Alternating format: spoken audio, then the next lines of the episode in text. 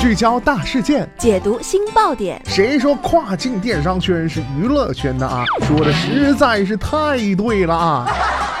每天跨境电商圈都会有一些新鲜事儿在发生，带大家一起侃大山，聊平台，那些重磅的、争议的、有料的跨境风云，都是你居家旅行的必备良品。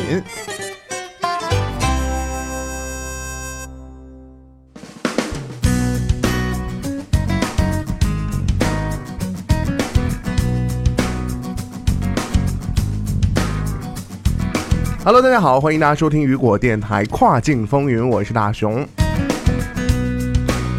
今年九月啊，有亚马逊员工被指控收受贿赂、泄露内部数据，为此啊，亚马逊于当月启动了对其内部员工的调查。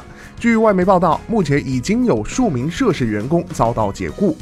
据悉啊，亚马逊美国站和亚马逊印度站的几名员工因涉嫌出售亚马逊用户的电子邮件地址、为卖家提供负面 review 删除和被暂停亚马逊卖家账户恢复等服务而被解雇。泄露数据将使不良卖家通过客户购买和广告投放操纵获得不公平的竞争优势。那么今天的跨境风云，马上带大家一起来了解一下。聚焦二零一九前沿趋势，汇集全球跨境精英，一集大卖干货分享，国际大咖市场对话，一切尽在二零一九年一月十一号至十二号，深圳国际会展中心四号馆。全球大咖齐发声，最具前瞻性价值盛会赋能二零一九，你不可错过。活动购票信息，请进入余果网 APP 进行了解。据《华尔街日报》报道，在亚马逊调查的过程当中，亚马逊做出了一系列举措，包括删除了平台上数千条的虚假 review，限制其后台客户数据的访问权限等。但是亚马逊啊，并没有止步于此。其发言人表示啊，亚马逊将继续采取积极的措施，打击损害亚马逊诚信的人。一旦发现不良卖家滥用我们的系统，我们将迅速采取行动，包括关闭他们的账户信息、删除 review、扣押订单付款、与执法部门合作、采取法律行动等。亚马逊解释说道。尽管亚马逊独立处理了网站上的大部分干扰，但是啊，却没有阻止部分卖家伤害竞争对手。